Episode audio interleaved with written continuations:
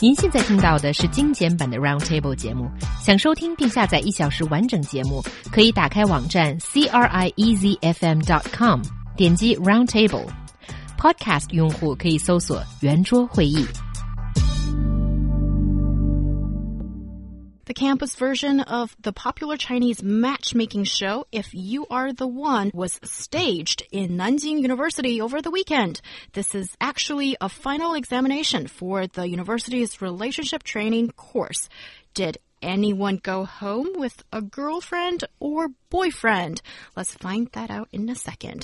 一场名为《红豆南国》的校园版《非诚勿扰》在南京大学火热进行。这实际上是该校恋爱公开课的结业考试。从纸上谈兵到实战，大学生们究竟表现如何呢？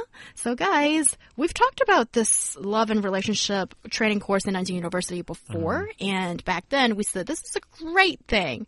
How did it turn out? How did these students do?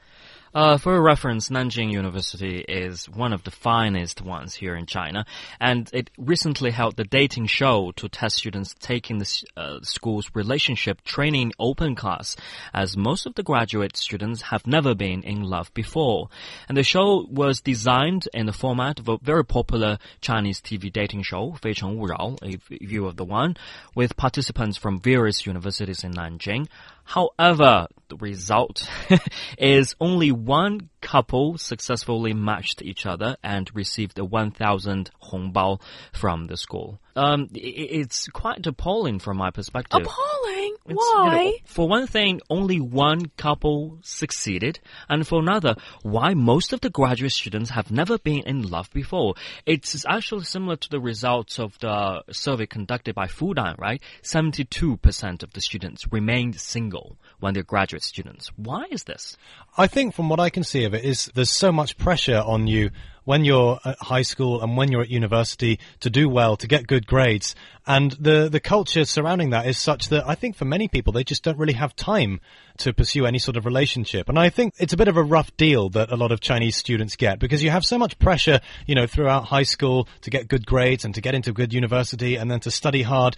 And then once you've studied hard and you've got your degree, all of a sudden now there's pressure from your parents to get married. And if you haven't even then had, you know, any sort of relationship before, then, well, as we can see from the fact that this course even exists in the first place, that these people needed so much help to, uh, to enter into a relationship. I think it's a, a very sad indictment of modern Chinese society and the pressure that young people are under in China now. And plus, a lot of young students have got used to uh, cyberspace, probably. So when it comes to face-to-face communication or interaction with the opposite sex, they tend to be shy Okay.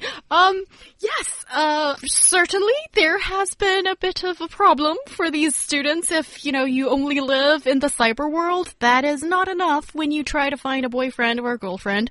There's face to face, even physical contact, maybe. So yes, you need to know how to deal with a real person. I think it's just so unfair for Chinese students. There's one small thing I want to bring up that Michael, I think is different in China as mm-hmm. what you see. That is in university. What I see is in university, when students go to university after Gaokao, they're like prisoners released from jail. Mm-hmm. And there isn't as much pressure to study in university. So it's the time for people to party and to have fun. So why don't they? They do. Not They all do. of them do, They- uh-huh. but they a lot of them also do. Oh, I- I'm confusing myself right here.